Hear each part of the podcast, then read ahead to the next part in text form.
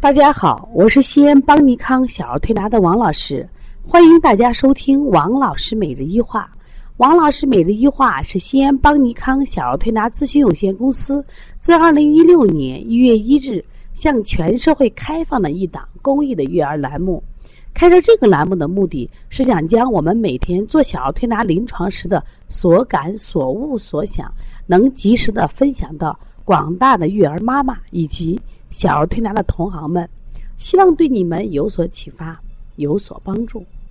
今天我想分享的是小便黄、小便臭的尿床如何调理。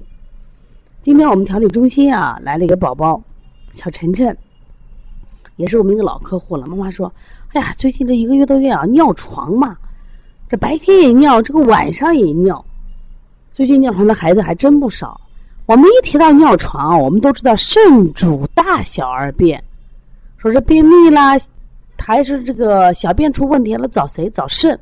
所以说，肾气虚弱的孩子往往容易尿床。但是，肾气虚弱的孩子，他是这个膀胱的固摄能力差的话，一般都是气虚阳虚，所以他小便有个特长，小便呢一般是清长，而且是白天基本不尿床，夜里尿床多。这和这个，呃，自然界的阴阳有关系。因为自然界到了晚上阴气重，这个孩子体内阴气重，所以说呢，他这个小便呢尿性多。但是妈妈说，我们家的孩子不是这样子呀，他是白天尿，他晚上也尿，而且中午就俩小时，他睡觉他都尿床了，而且他小便呀，哎呦，味道好臭，而且每一次尿量很少。他有个小弟弟嘛，是这个才五六五个月，他比他弟弟尿的都少。哎，你看，跟刚才讲的肾气不足的尿床是不是不太一样。他刚才我们讲的这个肾气不足的尿床啊，或者肾阳虚的尿床，它是小便多，而且量清长，一般夜夜里尿的多。那么这个妈妈说，我们是早上也尿，是晚上也尿，而且中午也尿，而且尿的情况是小便少短赤。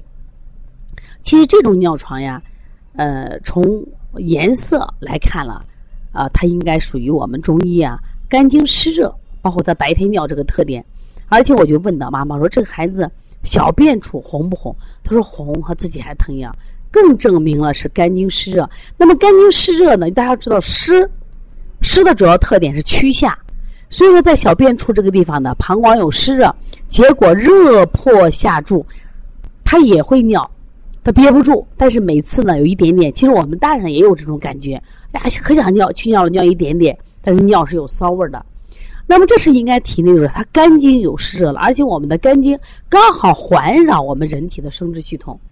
那对于这样的尿床呢，它当然白天会尿的多一些。那如果晚上尿的话，呃，一般情况下啊，一般这种单独的这种肝经湿热晚上不会尿。如果他晚上还尿的话，我们考虑他晚上尿床会不会还有肾虚？那我当时一看舌象，这个小孩刚好舌象的后区。它就是个缩的象，所以这个孩子既有肝经湿，又有什么呀？肾气虚的象。所以我们调理的时候从两方面入手：第一个清肝胆热，清肝经的湿热。我们用的清肺平肝，啊，搓摩前肋，疏通它身体的肝胆经，包括太冲、行间。同时，我们给他培元固本，补补肾气嘛。特别是我在他的命门肾腧上，包括八髎穴上反复搓。那么，从而加强他的什么呀？肾气，加强他的固涩能力，那至少他夜里的尿床就会好很多。那么，另外这个孩子还有个尿床特点，叫叫不醒。叫不醒的话，我们往往认为是心阳不足，所以再加上给他镇百会，镇百会啊，镇膻中，然后呢揉心腧。通过这样的调理呢，这就是既可以调理他肝经湿热，又可以调理他肾阳不足，孩子的尿床问题就解决了。说现在的尿床啊，孩子越来越多。